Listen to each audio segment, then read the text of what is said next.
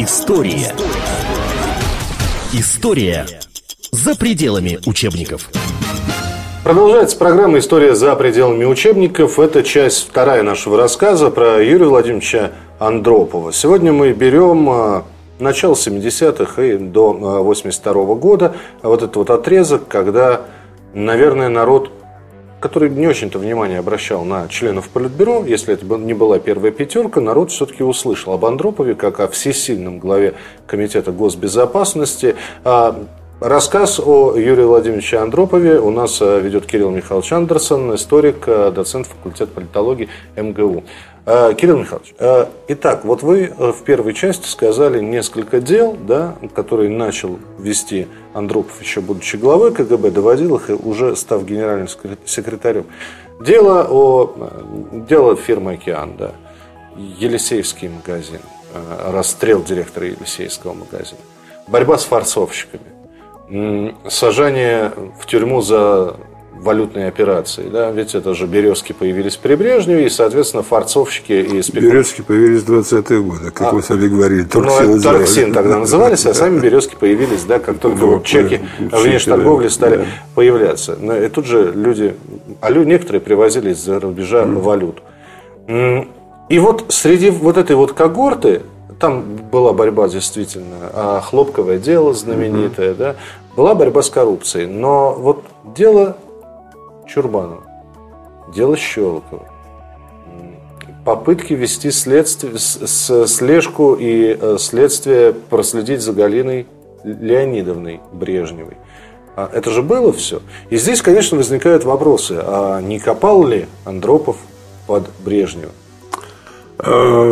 По моим ощущениям, основанным на том, что я знаю тех документах, которые доступны, под Брежнева он не копал, но поскольку уже в конце 70-х, начале 80-х было ясно, что век Брежнева недолг, а шла э, нормальная партийная бюрократическая борьба за власть, за преемственность, кто будет преемником. И здесь э, были соперники у Андропова – а, ему противостояли, скажем, ну, тоже Тихонов. Э, ну да, в первую очередь э, все-таки Михаил Андреевич Суслов. Михаил, да, Андрей, Михаил Андреевич Суслов Серый кардинал. Серый кардинал. Он, нет, вы знаете, у него были отношения с Андроповым не самые худшие. Иначе бы Андропов так долго не продержался на посту председателя КГБ. А, в общем-то, в первые лица метил Черненко и те, кто стоял за ним. А, и э, то, что делал уже придя к власти э, Андропов, э, это просто устранение, это часть политической игры. Это устранение тех возможных соперников, возможных противников, которые были. Он начал делать это еще приближенно. Особенно, если почитать книги Незнанского и Тополя, mm-hmm. которые очень любили э, на своем эмигрантском этапе писать как раз о конце 70-х, mm-hmm. начале 80-х, там они очень многие дела связывают как раз с ведомством Андропова. Это и убийство Цвигуна, самоубийство да, близкого соратника.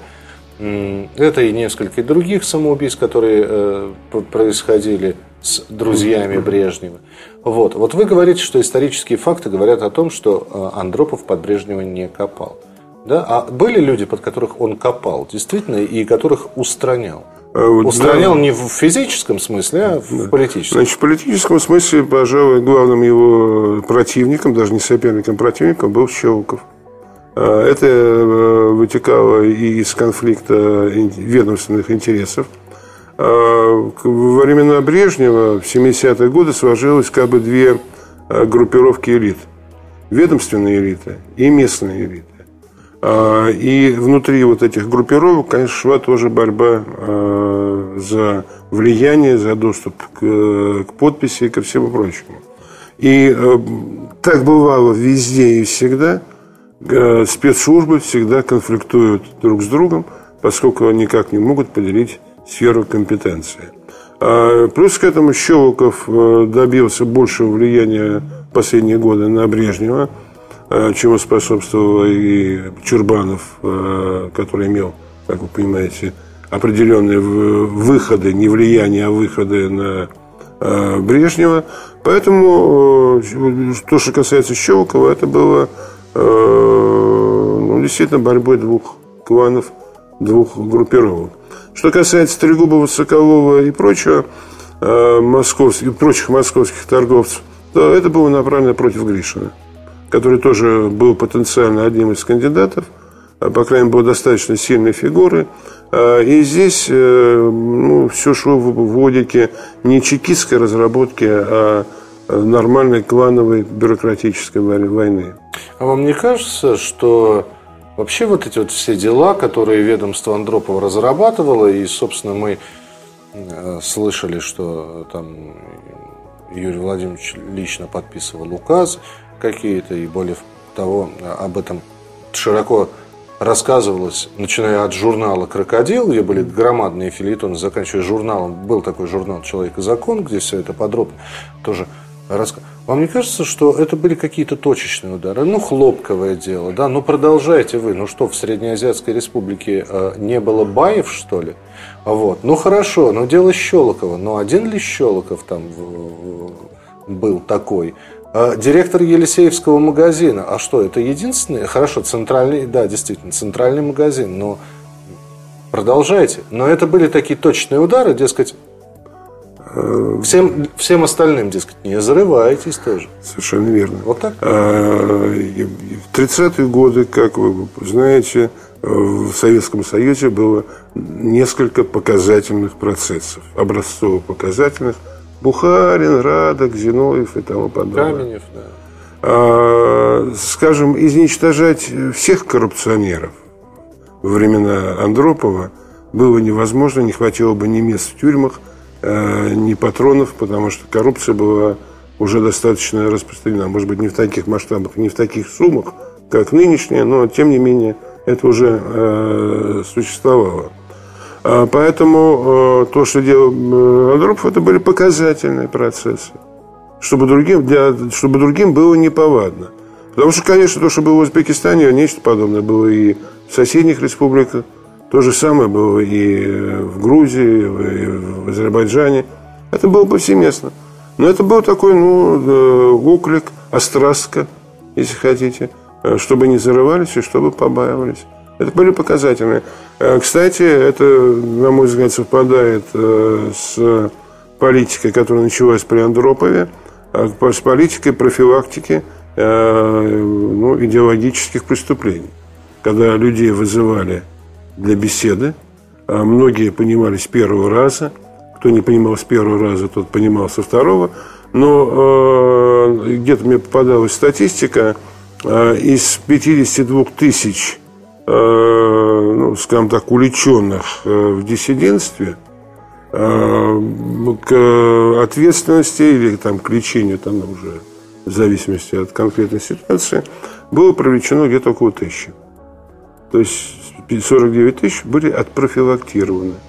И вот здесь, возможно, тоже был элемент э, такой ну, показательной профилактики, чтобы не было повадно другим. Но именно при Андропове э, борьба с диссидентами велась намного активнее, чем во все остальные Вы понимаете, годы. опять-таки здесь палка о двух концах и два, две стороны одной медали. Э, да, э, борьба с диссидентами велась. А, велась хотя потому, что диссидентство как явление, как течение в э, духовной жизни и в политической жизни появляется во времена Брежнева. А при Хрущеве этого практически не было. А, значит, для того, чтобы появилось э, диссидентство как э, течение, нужны были некоторые условия, в том числе и определенные послабления. Потому что если бы к инакомыслящим относились так же, как относились в 30-е годы, да, то, наверное, ситуация была бы несколько иной. Но поскольку здесь иногда журили, а не преследовали, а, причем э, в ряде случаев, э, ну, скажем, с Сахаровым, а, ну, в какой-то степени КГБ даже какой ограждал его а, от а, призывов ну, старых большевиков, скажем. Да? Ну, ну, ну, чудит ученый, ну, чудит немножко, ну, подумаешь там, да. Потому что были призывы его приструнить, которые шли со стороны старых большевиков. Ну, приструнить Таких, каким образом? А высылка в Горький это, это не, не... Высылка это не лагерь. Ну, это не лагерь. Это немножечко другое.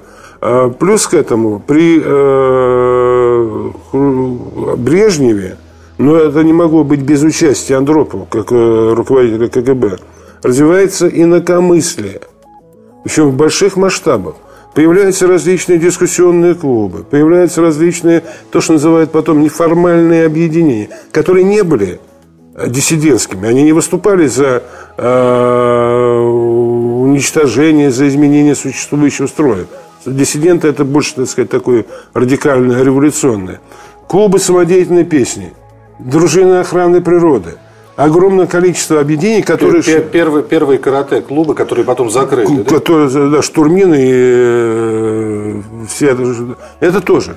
Да? То есть появляются вот эти неформальные... Их очень много. Это экологическое движение, это педагогические там, преподаватели, новаторы, это литература, это, опять-таки, вот клуб любителей поэзии. Причем, ну, благодаря, видимо, нашей истории, у нас в крови, ну, чуть меньше, чем у китайцев, но было заложено умение читать между строк. И все понимали как-то, вы знаете, в качестве примера, а, когда Иванов написал свое знаменитое явление Христа народу, когда она была выставлена, туда шли в основном, в основном радикально настроенная молодежь. Они видели в этой картине революционный призыв – что, дескать... Э, да, мы воспринимаем как религиозное. Но это же, извините, это пора хождения в народ, это пора народников. Хождение в народ – это как призыв. Точно так же, когда Высоцкий пел «Идет охота на волков», все же понимали, что по-другому. Не в буквальном смысле охотники отлавливают взбесившихся волков. А в каком? А, ну, а, сейчас для многих будет открытие. А в том, что э, волки рвутся на свободу, а их держат. То есть в политическом смысле. Ну, в песне там один вырвался. Один вырвался, да. И, и красные Назовем его Иосиф и, Бродский. И, и красные флажки. Да, красные флажки. И красные флажки. Ну, То есть это понималось... Э, но метафоричность она, да, в советском... Да. В, э, в советском... То есть, ну вот это вот э, инакомыслие, которое развивалось в форме добровольных объединений, неформальных объединений, оно не могло бы быть, если бы была бы другая политика. Меня удивляет другое. Смотрите, был, был Сталин и Хрущев, да, а Бакумов с инакомыслием ну, ну, ну, не было инакомыслящих. Просто. Да было, были, были. Или, или были, но разговаривали про себя а, и на кухне. Про себя писали, или писали анонимные Писа, письма, писали которые, аноним... которые раскрывались элементарно. Но здесь же, э, смотрите, э, казалось бы, ведь мы видим жесткий действительно лидер КГБ был, да. Юрий Владимирович Андропов. Не мягенький, вот. А инакомыслие все больше и больше. А, а, а диссиденты, которые вышли на Красную площадь в 1968 году против введения танков в Чехословакии, когда кто бы мог подумать, что в Советском Союзе, оказывается, есть люди, которые не поддерживают вот, э, вот это вот все. Вы знаете, э, мне такое ощущение, что, конечно, э, КГБ при Андропове, ну, видимо, с подачи самого Андропова, как-то отделяла радикалов, с которыми э, ну, боролись более жесткими способами, включая принудительное лечение э, в психушках. Благо Снежевский в свое время, известный психиатр, автор э, такой болезни, как вялотекущая шизофрения, которая заключается в том числе и в следующем.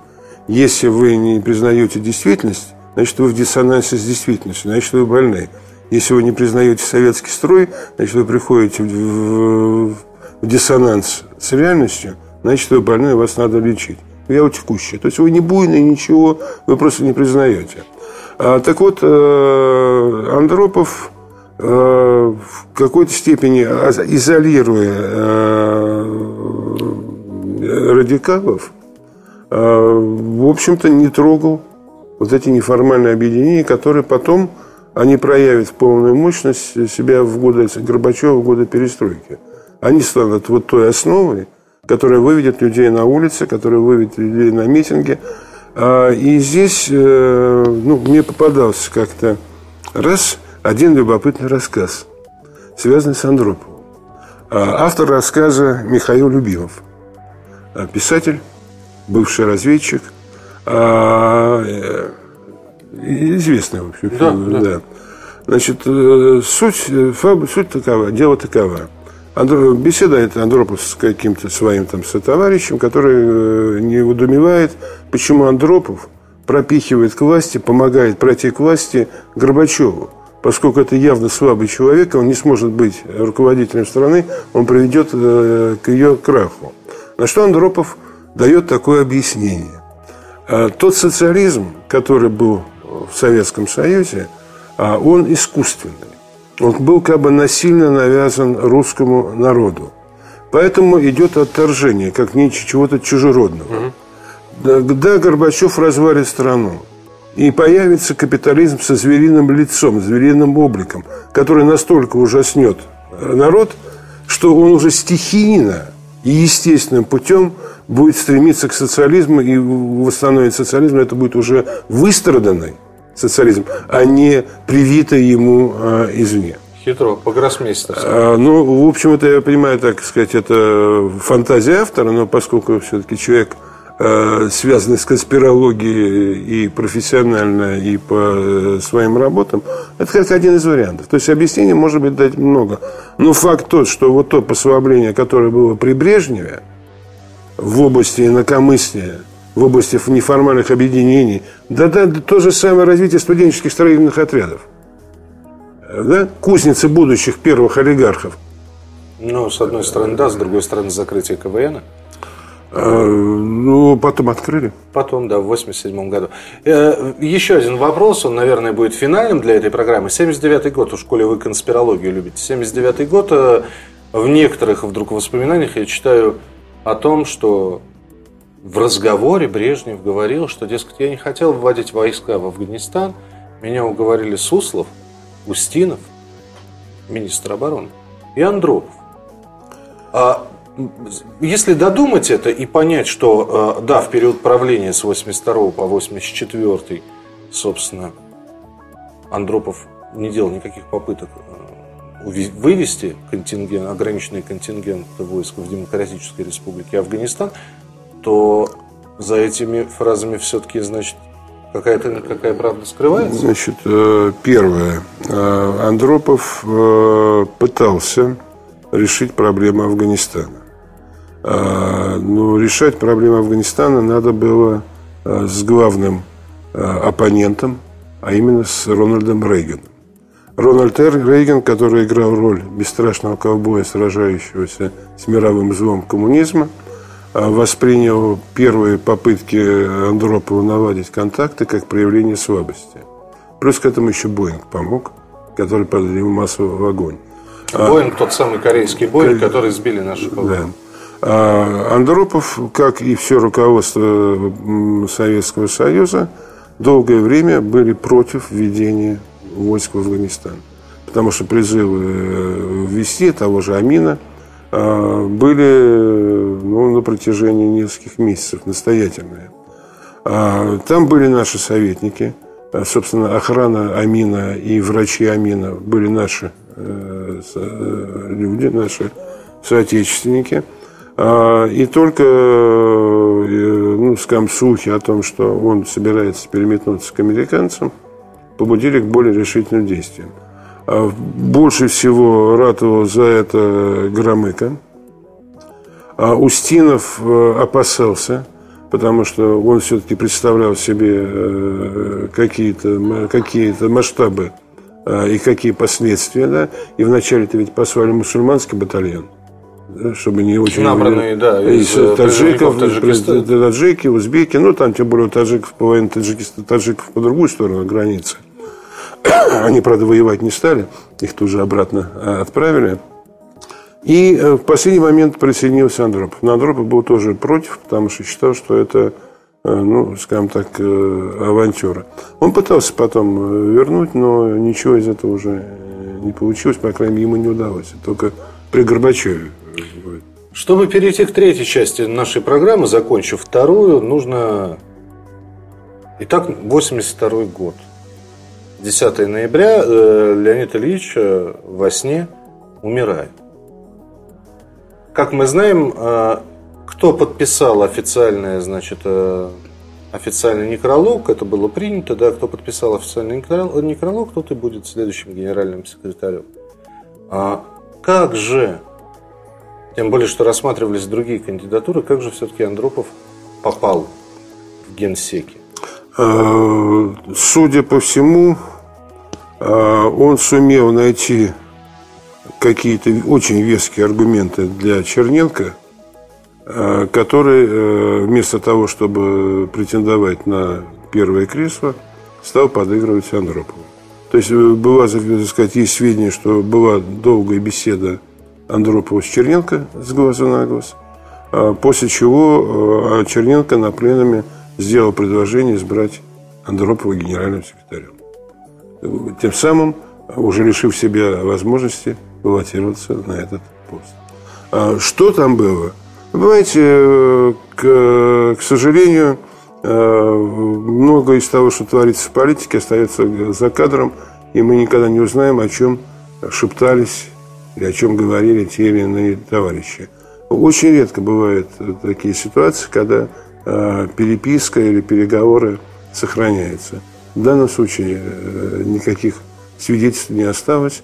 А, ну, вернувшись, просто для маленький штрих к Афганистану, а, проект решения был написан Черненко о воле войск в Афганистане а, в загородном домике у Брежнева на, календар, на листке отрывного календаря.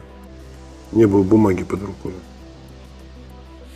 Вот так. Дефицит. Вот. Дефицит, да. Дефицит бумаги тогда был действительно большой, но а, мы а, фактически закрыли сейчас 82 год, ну, по крайней мере, с середины ноября 82 а, люди стали жить при новом генсеке. Он выглядел моложе, естественно, намного моложе, чем в 82 году, еще во время своей жизни Леонид Ильич Брежнев, но никто не думал, что правление Юрия Владимировича Андропова окажется столь непродолжительным.